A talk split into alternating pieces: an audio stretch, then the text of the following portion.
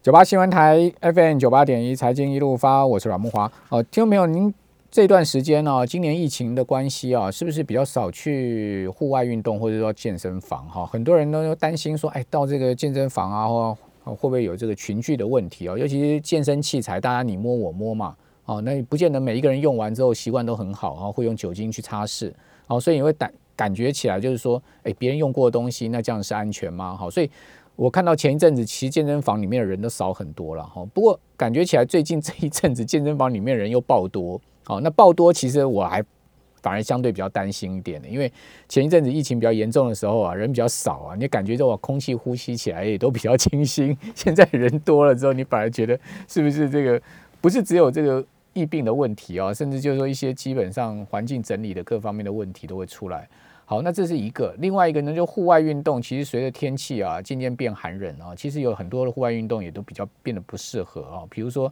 呃跑步，好、有时候你户外环境太寒冷的话，你跑步。呃激烈的心心肺运动之后，大量流汗哦，非常容易感冒的哈、受风寒。好，所以说呢，到冬天哦，秋冬天恐怕是这个运动的淡季来了哦，所以我们是不是选择在家里面锻炼？好，那我们今天特别来介绍呃一本书啊，叫做《居家锻炼轻松瘦》了哈、那这本书是由邦克教练所著作哈、那各位看直播可以看到，我们现在目前有把这本书摆出来哈、那邦克教练来到我们节目现场，我们等一下请他教我们一些啊，好、在家里面可以做的哈、这种徒手的哦训练肌力也好，或者说心训练心肺能力的也好的一些呃这个运动的方式哈、那当然原则上也不要太累了哈、如果累翻了，其实呢。你明天起不来上班啊，那其实也是蛮划不来的哈。好，那呃，邦克教练你好，你好，Hello，大家好，我是邦可教练。好，那这个很多人现在目前选择在居家运动吗？还是说这这个过去已经是蛮形成风潮了呢？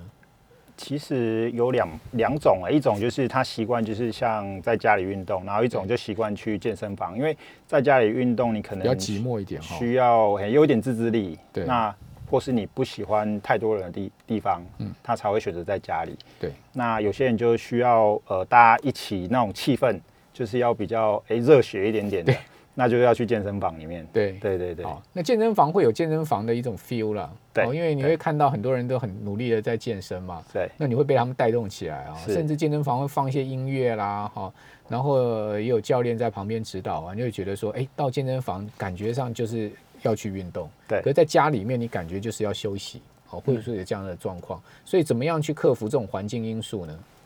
呃，当然，首先你要知道你你的目标是要很明确的。那比如说我今天要减重，那或是我今天要雕塑身材。嗯那如果呃，因为先前疫情的关系比较严重的关系，你没办法去健身房，或是你担心去健身房会有什么风险的话，那当然就是在家训练是最 OK 的。好，问题是在家训练大家都会怠惰啊，对哦对就会有比较这种呃。达不到好像那种群体效应，或者是说有人在旁边 push 你这种感觉。那健身房多少有点面子问题嘛，对不对？嗯好像大家都在呃同一个环境里面运动好，或者是说在训练肌力，你就觉得说，哎，我不能输人家是，我必须要努力一点，对不对？对。好，可是在家里面没人看到你，你就随随便便，会不会这样子呢？会，所以有可呃可以的话，就是你可以如果是有夫夫妻的话，你们两个可以一起做训练，然后互相督促。那如果家里有小朋友的话，你就是可以诶找小朋友一起运动这样。那如果家里有爸爸妈妈，你就可以带他一起，也是可以一起动，然后顺便照顾一下他的健康这样。好，对所以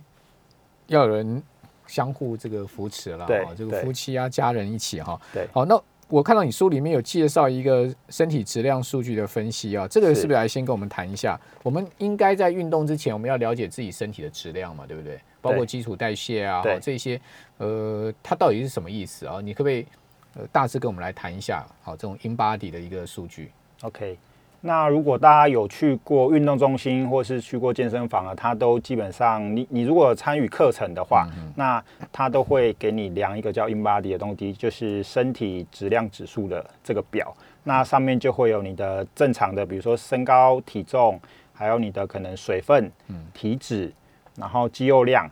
然后一些骨质密度，对，这些都可以去让你知道你目前身体大概的状态。那当然，如果你要精确一点，你就可能要去医院做比较精确的测量，这样。那你可以从中去，比比如说健身房这个 InBody，你就可以了解你的大概肌肉量是多少，有没有在正常范围，那你的脂肪是不是过量，然后这个部分就可以呃跟教练讨论，或是呃你要找医生讨论也可以，就是你要该怎么去改善你这些，比如说肌肉量不足，或者是说脂肪过多的部分，嗯，对，然后就由训练跟运动去改善。哪一个数据最重要呢？我觉得现在肌肉量是比较需要去注重的，好，因为现在呃大家应该有听过肌少症吧？对，对，如果你都不运动，那你其实你的肌肉会慢慢的流失。那随着年龄越来越大，你的流失速度会越快。嗯，对。那肌少症有可能会造成，比如说你的新陈代谢，然后一些内分泌的问题。那甚至是如果你肌肉呃不足的话，很容易你会有关节上面的问题，或是脊椎上面的问题。嗯，然后如果你呃肌肉没力，稍微走个路，然后稍微绊倒、跌倒了。那你没有肌肉去保护的话，你骨折的话，有时候你卧床，呃，甚至你的身体状况就会越来越低下这样。对，所以肌肉我觉得是非常重要的一个部那分。一般肌肉量应该达到什么样的标准？好，比如说一嗯个体重七十公斤的人来讲，哈，他的肌肉量应该达到多少？肌肉量基本上大概，呃，一个普通人，你对是指有运动还是没有运动的？诶、正常标准。正常标对准啊哦，，至少要达到什么标准？因为您刚刚讲说有肌少症的问题哈、就是说，呃，正常人跟有运动或者说有做重训，他大概是、呃 level 是在介于是多少？嗯如果呃一般正常人大概介于三十左右，我会觉得应该都还 OK。啊，七十公斤才三十公斤的肌肉啊，对，那会不会太少啊其实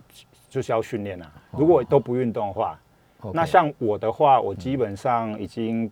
呃，我的肌肉量大概是百分之五五六十以上了。百分之五六十，对就是说你的对体重的六成就对了。对对对假设你是七十公斤的话，你的肌肉就是有四十二公斤，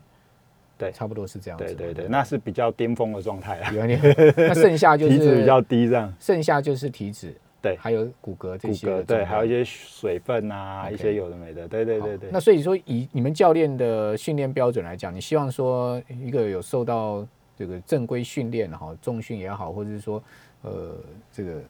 呃训练过一段时间的人，他是他的肌肉量可以从从这个什么样的程度上升到什么样的程度呢？呃，这个其实肌肉量，如果你要上升，有很多个面向要去观察。对，比如说，第一个，你的训练的刺激要够，嗯嗯嗯，对，然后你饮食补充、营养补充也要够，对然后你的休息也要够，对然后还要看你身体的，比如说你的内分泌，还有一些代谢是必须是 OK 嗯的，所以要从这些面向去看，不是说我只要狂练我就可以增加肌肉量 了。嗯好对，那年龄可能是也是一个一个关键，比如说对，呃，我是我现在十八岁，我要锻炼肌肉，我是可能比较容易的。如果我今天是八十岁，我可能锻炼肌肉是比较不容易的。对好，所以这个是一个重点，就是怎么样有效的去锻炼自己的肌肉，对不对？增加自己的肌肉是量，是怎么是样有效的？有效的。对，就是第一个当然是你可以从网络上面去寻找一些资讯嘛。那嗯当然最快的是找教练，他比较用他的专业的呃那些呃面向去帮你观察并帮你训练这样。嗯对，那网络上我说找资料可能太多了，有时候你可能会刚好看到不是很 OK 的，你你又一。一直去错误的尝试的话，那其实是浪费你的时间。嗯嗯，对对对对，那你也可以从呃我这一本书里面去大概了解一下我该怎么训练这样。好，那我们一步步来讲嗯了哦哈。如果说我今天是一个完全没有呃训练过自己的人，哦是好，那我如果我今天想要从居家开始，因为你这本书是居家锻炼嘛，对哈，那我想从居家开始，然后达到一定的呃增加肌力的、增加肌肉量的呃的目的哈，是呃不一定要瘦了，哈我觉得对说就是说先让我们的肌肉量增加。把我们的脂肪消化掉一些哈，嗯就是说用用肌肉去替代这个脂肪的话，我第一步、第二步、第三步、第四步，我该怎么样去做？第一个部分呢，你要先了解你自己的身体，呃，比如说关节对或是你的活动度。有些人他关节可能本身就有问题，还有他活动度本来就不好，可能有些人他手没办法这样举起来。对 OK，那就你要知道说你有哪些动作你是可以做，哪些动作你是不可以做的。嗯所以第一个部分，当然你要先了解你自己的身体，比如说，呃，大家应该都知道深蹲嘛，对深蹲。那如果你蹲的时候，呃，动作是不 OK 的，比如说呃骨盆会歪来歪去，或是嗯没办法身体没办法稳定好，那这个部分你如果自己在家做训练，就可能比较会有危险。所所以以扶的强深蹲会比较安全嘛，对不对？可以呃面对着墙，对啊面对可以墙可以。对那对当然，如果你会步，你会往后倒，那当然也是稍微背对着墙，嗯嗯，对。所以第一个部分就是你要先了解一下你自己身体的状态，了解完之后呢，然后你再斟酌。我呃，我这本书里面也有写说，诶，我要该怎么训练多少，做几下，对就是次数嘛，然后做多少组数，然后中间休息要多少，然后我该选择多少的阻力。比如说，呃，你要你要增加肌肉，一定要有阻力嘛。对，你如果只是在那边空的深蹲，那其实有限，所以你可能可以加嗯要个负弹重嗯弹力带，对，负重，然后、呃，甚至举哑铃或是举壶铃这样，对，对，去训练你的身体。所以它是一步一步慢慢来的。嗯，那这个其实就是很多层面你要去看。好，那饮食上面该怎么搭配呢？其实饮食，我会建议要咨询算营养师，因为这部分算是营养师的专业。那嗯对我们不，我们的部分比较偏向是训练的部分。嗯嗯。所以这方这方面，如果您有饮食上面的需求，我建议可以找专业的营养师去去做所咨询以。饮食搭配也是很重要，对对不对？因为很重要基本上你要长肌肉，其实营养也是关键。是是，不是做练就好了，练它不它不不一定会长哦。对哦，练不一定会长。对对对，那反而反而消耗会消耗更多。啊，你没哦有营养补充不够，它其实只是在消耗你的热量，然后身体的能量。 OK，对。好，所以说这个在营养补充上面又是另外一个学问。对不对对对好，对那你适度的休息呢？你刚刚有谈适度到休息，像有些是人每觉，天都要练，还是说我练两天休息一天是怎么样的方式？如果你是初学者的话，我会建议你就是可能先从一个礼拜大概呃两到三次，好哦好，然后进阶到像我我们自己现在已经很常练，所以可能几乎每个礼拜就是大概练个五天到六天，然后中嗯间休息一天而已。 OK，对对好对就频率加加强就对了。对对，所以我会建议大家就是循序渐进的去训练，嗯不要说，诶，我要像某个网红或是某个明星那么厉害，然后我对就是一开始我就是训练个五六天，嗯那你可能还没像他一样，你就已经受伤了。好，我们这边先休息一下，等一下回到节目现场。九八新闻台 FM 九八点一财经一路发，我是阮木华。我们今天这两段谈的是居家锻炼自己的身体啊、这个当然书名叫做《居家锻炼轻松瘦》哈、到底要瘦到什么程度哈、是健康哈、或者是说呢，呃，我们不瘦，但是我们也相对看起来体型很好，好、所以这个其实蛮见仁见智。不过因为现在好像比较流行是比较瘦一点了，对不对？很多人上健身房、健身房是为了减重，是是这样吗？好，我们今天访问的是这本书的作者，叫做邦克教练哈。那您刚刚有谈到，就是说，其实上健身房或者居家运动啊，好居家锻炼啊，它其实目的性很多，有的是是为了呃塑形嘛，对不对？是有的是为了减重嘛，好，或者说有些人是增加这个肌肉量，嗯好，那呃综合来讲的话，到底我们应该用什么样的目的性去做排序呢？会是比较一个好的一个目的性？呃，我觉得应该是说，呃，不要过于肥胖。嗯，对。然后呃，你自己觉得是呃，所以第一个是满先意先运动的目的，第一个是先让自己不要过于肥胖，就对了。对，因为有过动就话就会比较没，嗯因为你只你只要肥胖，其实很身体就有很多疾病啊。嗯嗯那呃，你如果处于正常到稍微肥胖，可能都还 OK，因为我们嗯可能有时候会吃大吃大喝或是聚餐什么，那个很难免。那对你可以把它的数值慢慢再拉回来，比如说呃，你你的数值可能是在肥胖好了，嗯那你稍微拉回到正常。那我觉得都还可以，不要说一直处于在肥胖，甚至是肥胖到过于肥胖的这个、嗯这个数值这样。好，那不要让对自己过胖的话，一周大概要运动多久？那每一次多少时间？大概要消消耗多少热量呢？呃，我觉得要看你的呃，看呃，可以去运动的时间。像有些人很忙碌嘛，那可能他每天运用的时间就很零碎。那他可能比如说一天找个三十分钟，然后也是我刚刚讲的大概三次嘛，一一个礼拜运动三次这样。然后你可以先从一些有氧运动开始，因为心心肺功能是其实蛮重要的。如果你心肺功能不好，比如说呃，你走个楼梯就喘得要命，这样这样也不是一个很好的指标，就是不太健康的指标这样啊。对，所以你可以先从呃，比如说三十分钟稍微有氧、快走，或是稍微慢跑，然后再加一点点肌力训练这样。然后你养成运动习惯之后，你再慢慢的去增加呃强度或是增加时间这样。好，对那你呃，你可不可以教我们一些居家可以做的简单的锻炼呢？ OK，好。那如果呃在您书上有提到过很多步蛮多部位的一个锻炼是方式，对不对是？那可以针对上半身的部分啦。如果呃一上半身的话，其实我们背其实蛮重要的，背肌，背肌，因为如果你背肌不够有力，其实很容易驼背，嗯对，嗯呃，甚至是脊椎会有问题。然后有些人，呃我们现在用手机是不是用很多，就是会有那种呃低头族，，哎对，然后脖子就会有很多很前多倾问的题问，题嗯对对对对，所以背肌其实比较简单的，我们就可以双手这样举起来，然嗯后先收肩胛骨，然后往后夹紧，这边就会哎，可以大家可以看一下我们的直播哈，现在邦克对教练在牵做闸在直播上做这个示范哦呢，对，然后就可以加弹力带上去，比如哦说呃，如果这个动作的话，你如果你有天花板有东西可以稍微绑的话对，或是有窗户是可以对可以绑住那个弹力带的，就可以这样夹，或是前面你对方比如说呃，我跟老婆可以一起运动，我就请她拉着弹力带，然后挺胸，对，然后肩胛骨后收嘛，然后肩胛骨先动之后再拉，嗯，啊，可以训练到这里，这个背面就是这样，嗯，都可以 OK 训练到背肌，这是比较简单的，或是稍微往前倾，嗯，然后膝盖微弯，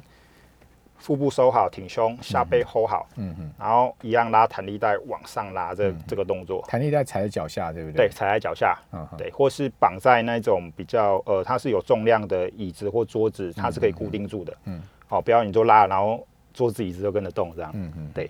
好，哦这那个是好训训练背肌的部分对。那胸的部分，呃，我会比较偏向，如果训练胸，也可以训练到核心的部分，就是对比如说弹力带可以绑在，比如说一个柱子，绕过柱子，或是另外一个人稍微拉着，哦哦然后就可以做一些夹的动作，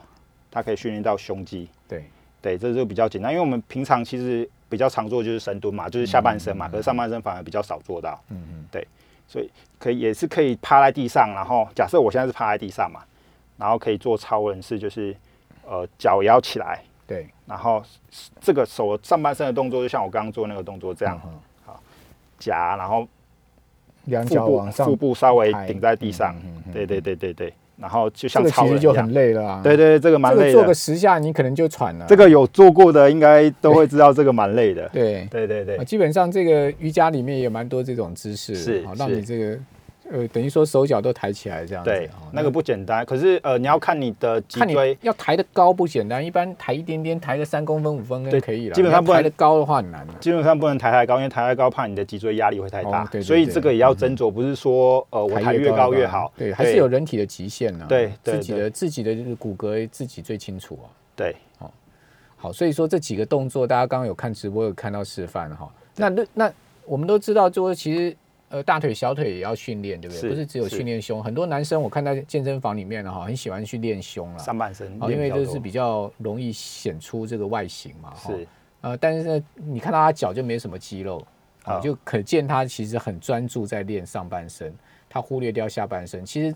这个好像也不太平衡，对不对？是因为据我知道，下半身练得好，它其实也有有助于你上半身嘛，都有，其实是整体性的嗯整。体性的好，，所以对下半身的话，你要不要带几个动作给我们看？下半身，我不晓得大家呃可不可以看得到那个动作啦。好，我们对把这个书稍微移开一点，这样可以好看得清楚一点。其实呃下半身的话，你臀部其实是蛮重要的。对那我在书书上也有一个动作，就是训练臀部的，可以从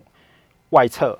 就是一脚踩着，比如说我现在是左脚踩着，然后右脚动，右脚往侧面，这里会稍微用力。嗯嗯。OK，然后往后四十五度，这边会用力。嗯嗯。OK，然后再往正后侧。是比较偏上面这里，嗯嗯，好，所以臀肌这部分都可以训练到，而且 OK 而且可以训练到你的稳定性，因为你只有一只脚站着嘛，嗯对，那其实站的那一脚比较酸哦。以我以我这样带各个学员来讲的话，他会觉得站的那一脚比较酸，因为他要一直平衡。对，对，那收缩是动的那一只脚，稳定的是踩的那一只脚，所以你可以两只脚轮流。嗯对比如说呃，现在换右脚，然后就换左脚动，嗯三个方向。 ，OK，然后你当然你骨盆不能歪来歪去，对就是尽量稳定好，做三个方向这样。嗯 OK，它可以训练到你的核心，还有你的脚的稳定性。哦，它可以从你的脚踝、膝盖到髋关节这里都可以训练到， ，OK，所以这个是蛮好的一个动作。除了深蹲之外，因为深蹲我反正大家都其实都做做很多，都知道该怎么做了。那单脚蹲呢？我看蛮单多在健身房里面，教练会强调单脚蹲这个。单脚蹲它就是嗯训练，算是你一个身体的指标。如果、可是这个要注意，因为单脚蹲不容易，对，它比双脚还要难很甚至多。比负重深蹲还要难欸。对，所以可能你可以稍微扶着，比如说前面有东西，扶嗯着扶着东西，然后可以稍微往另外一般来一只讲脚往前。另外一部一般来讲，另外一只脚就是说，不是蹲的那只脚，它会找一个东西靠架着嘛，对不就是对你说这个勾着对这样对嘛对对对对对，当然这个比较比较容易，比刚刚这样对直啊接对啊蹲容没易错一啊点点。对，那个可以。勾的是你要如果在做单单脚蹲之前，嗯可以用先用勾的，对不对？可以可以，那个我会建议先做这个，对。之后再进其阶实这才个做这单种脚。不要看它很简单，好对像是徒手的。事实上，你做一一一一只腿做个十次，你就已经很累了，对，就甚至很你会喘，了。你如果稳定性不好，很容易会跌倒，对对这对，个就比较危险。所以你一定要有一个固定可以让你嗯稳定好的东西。那你会发现呢，在蹲的时候，你会发现你左右脚的肌力不一样。对，这一定有会的。有有时候你这只脚比较有力，另外一只脚没有力嗯哈，那这样怎么去调整呢？那呃，你要先看到多底练是，吗？嗯当然多练是一种，可是你也不能练过度，所以对这个就是需要可能有有专业的教练帮你去做判断，嗯因为你自己想说我多多一脚多练个五次好了，可是这样有对可能你反而练过度，反而会容易受伤。好，对那呃，如果要一个正常人啊，就没没锻炼过的，要想练到你这样，大概达到你这样子的胸肌啊，或者是你的你的这个二头三头啊，大概要练多久？这个要看你的就是天分我是吧我刚刚讲的看你的的努力强度嗯啊，还有你的那个训练的有没有多机？会呢？就是说，一个四五十岁的人可以练成像你这样子。有毅力、有决心就有可能。 好，大家可以看一下我们的直播，我们的教练是很壮的哈、